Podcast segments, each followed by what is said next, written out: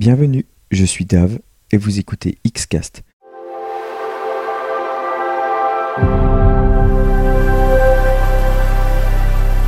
Le podcast subjectif et subversif 100% Xbox. 28 août 1991, 18h30. Quelque part près de Besançon. Dans un mammouth, 7 rue de la Petite Saucisse, entre le rayon bière et charcuterie. Papa, on peut faire un tour au rayon jouet? Ok, alors vite fait alors, hein. Waouh, regarde ce jeu vidéo, il a l'air trop bien. On peut l'acheter? Ah non, Dave, tu sais bien que je t'achèterai pas un jeu vidéo à 390 francs comme ça. Il faudra attendre Noël. T'en as plein des jeux. Je pense que 3, c'est assez maintenant. Et puis, si c'est comme le reste de tes jouets, ton jeu électronique là, ça finira encore au grenier à prendre la poussière dans 15 jours. Allez, on rentre. Oh, allez, s'il te plaît. Non, non, non, allez, on y va. Allez. Oh, c'est trop Allez, on y injuste. va. 29 ans plus tard, Festival de Cannes. Euh, Presqu'île de Crozon, 9h30 AM. Ouah, déjà? Bien joué. On me la fait pas celle-là, ok? Donc, 10h30. Mais j'avance un peu. Ah bah ça me va. Papa, il y a un nouveau jeu qui est sorti aujourd'hui. Oh, c'est bon, Sean. T'en as déjà 382 des jeux dans tes disques durs, là. T'as une vingtaine de consoles que j'avais quand j'étais gosse. Non, non, non, non. Puis il a combien ton jeu, là? 25 euros. Ouais. C'est quoi comme truc Hein? Encore un Battle Royale qui va me ruiner en achat de skin? Hmm, non, non, on dirait un jeu de bagarre. Attends, je regarde le trailer.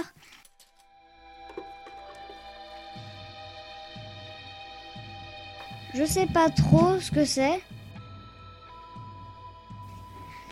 On marche dans des rues. On peut jouer à deux. Il y a un perso blond et une fille habillée en rouge. Wow, il y a des coups spéciaux. Il fait un dragon en feu. C'est trop bien. Qu'est-ce qu'il me raconte, lui? C'est quoi le nom du jeu? Oh, il a l'air trop bien.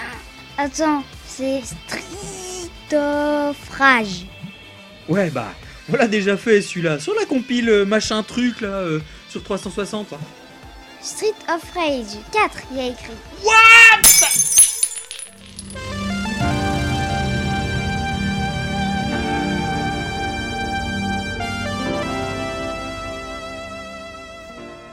Jamais. C'est le mot qui me vient là comme ça tout de suite. Jamais je n'aurais cru trouver en ce 30 avril 2020 la suite de cette incroyable licence qui m'avait téléporté dans un autre monde un 7 novembre 1991. Streets of Rage, c'est donc une suite de trois jeux de 1991 à 1994 made by Sega dont le principe est de parcourir des niveaux en combattant des ennemis. Mais attention, pas question de me la faire à l'envers. Quand une licence ressurgit comme ça sans crier gare, ou quand on adapte une licence comme un jeu vidéo au cinéma, je me méfie. Les trois quarts du temps, eh bien, je dis pas que c'est nul, mais ça peut être très décevant. Alors là, je tente désespérément de contenir ma joie, et il faut savoir raison garder.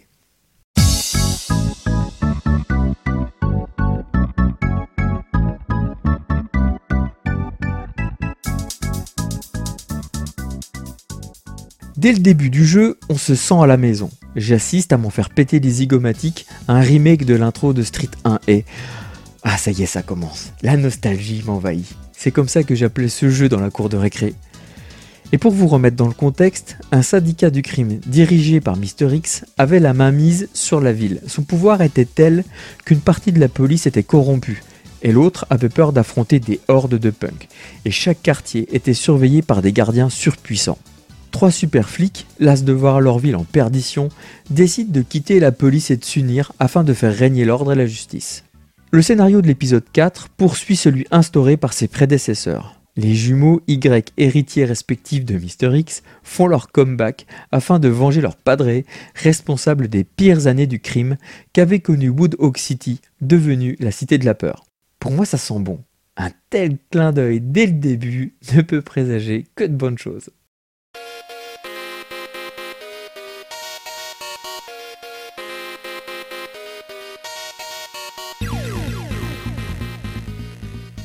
Quatre persos sont jouables dès le début, les incontournables Axel et Blade, puis de nouveau Floyd, apprenti du Dr Zan de Street 3, et Cherry, la fille de Adam de Street 1.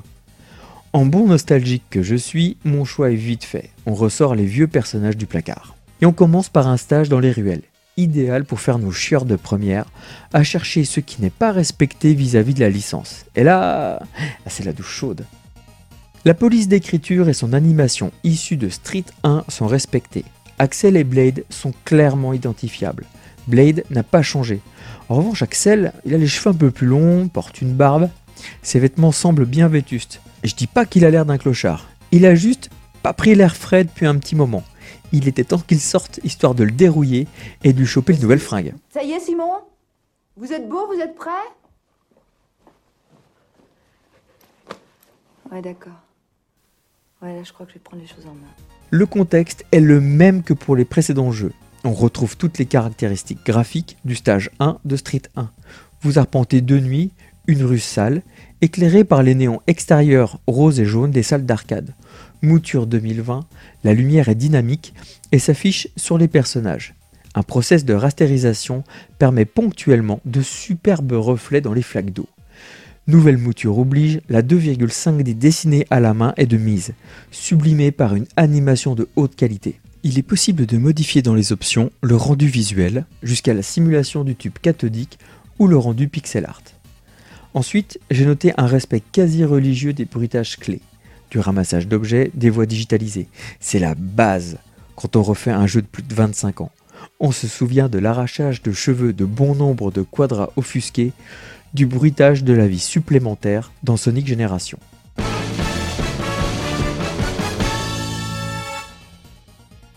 Le feeling est immédiat, ça répond au doigt et à l'œil, c'est souple, c'est rapide, et la sensation d'impact est bien présente. C'est un sans faute. On y est pour de bons tontons, on y est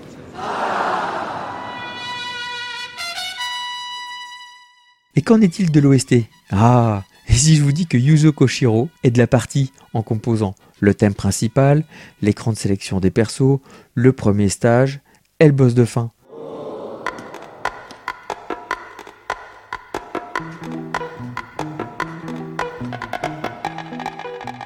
C'est le type qui a su à la fois nous régaler de sa bande son ultra punchy et indémodable de Street 1 et 2, mais de nous faire saigner des oreilles sur le troisième opus tant, et n'ayons pas peur des mots, c'est dégueulasse, écoutez plutôt.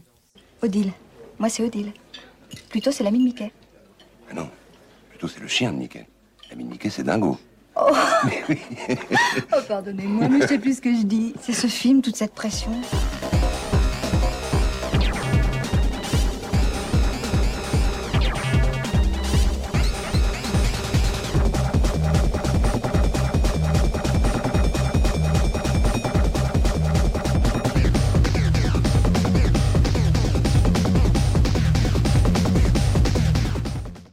Mais on retrouve également Urumi Fujita, auteur avec un E de l'OST de Mega Man 3 ou de Blazing Star, Motohiro Kawashima qui a travaillé sur Street 1 et 2, Yuko Shimomura qui a bossé sur Kingdom Hearts 3, FF15, ou encore Olivier De Rivière qui a su œuvrer sur des titres comme A Plague Tale, Assassin's Creed 4 et le prochain Dying Light 2.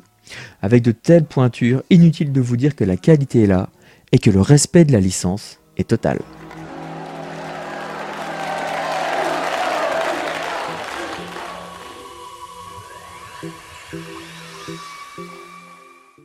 Le level design n'offre aucune extravagance, aucune prise de risque. Le jeu évolue sur 12 niveaux, majoritairement en scrolling horizontal, parsemé ici et là des traditionnels pièges tels que le câble électrique dénudé, trous, vapeur chaude qui brûle la peau et qui ralentissent la progression. Ah, et oui, le stage de l'ascenseur est toujours là. Et si certains se délectent d'un quatrième opus qualifiable de suite canonique de par son scénario et son level design, d'autres joueurs en revanche se débectent d'un recul considérable de la richesse de game design. Alors même si on interagit toujours avec le décor afin d'y trouver des points de scoring, des items ou encore des armes, et qu'on y retrouve une belle quantité de vilains des précédents opus, il est constatable que la trilogie de base s'offre une bien meilleure progression des possibilités de jouabilité. Le troisième opus proposant une opulence de coups, de moyens de défense ou autre esquive. Et en ce qui concerne Street 4, on ne peut pas se tromper. Je, je vais vous dire quelque chose, Odile. On ne peut pas tromper une personne mille fois. Si, on, peut tromper mille personnes une euh, mille, mille fois. Non. Les développeurs ont clairement opté pour un épisode safe, limitant donc le gameplay à une synthèse des deux premiers opus. Exit donc les roulades, le compteur de force, le dash, sauf pour Cherry, et à ma grande surprise, les attaques combinées lors du multijoueur. En revanche, on retrouve les attaques spéciales, à savoir le coup défensif et offensif, les saisies et la culbute. Mais il existe quand même plusieurs nouveautés. L'attaque étoile, déclenchée en appuyant sur Y plus B, basée sur le même principe que l'attaque spéciale de Street 1, genre celle qui fait tout péter, et le coup spécial aérien. De plus, il est désormais possible de récupérer de l'énergie suite à une combinaison entre le coup spécial et des combos de touches. J'ai observé une variété remarquable des armes que l'on peut acquérir et qui apporteront moins de redondance. A noter que Street of Rage 4 possède 17 personnages jouables et de nombreux modes de jeu. Oh merde. Qu'est-ce qu'il y a Vous êtes malade en voiture? Non, non, c'est parce que quand je suis content, je vomis. Et là, je suis hyper content.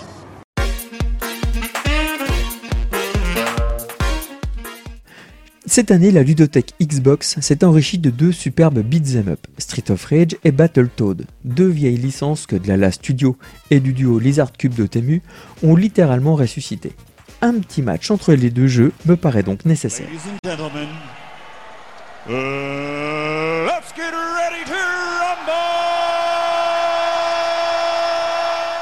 Et ce ne sera pas sous la direction artistique que je mets ces deux jeux en rivalité. Même si j'ai préféré la finesse et le détail de Street of Rage 4. Et ah, faut dire que les zigs de Battletoad, hein, elles sont vraiment badass. Bon bref, artistiquement, c'est ex. Les deux jeux respectent leur fondation développée par Rare et Sega. C'est donc sur le gameplay que tout va jouer. Et pour être franc, eh ben, j'ai aimé les deux. J'ai même envie de vous dire que les deux sont ultra complémentaires. Si Street ne brille ni sur sa difficulté ni sur sa diversité, Battletoad en revanche se révèle incroyablement riche et suffisamment difficile.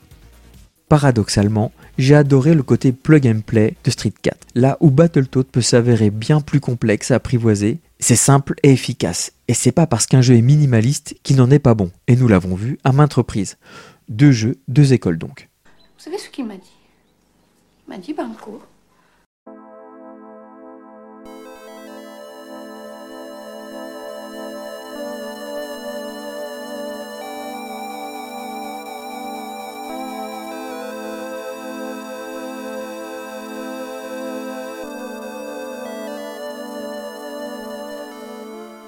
J'ai trouvé en ce quatrième opus tout ce que j'attendais.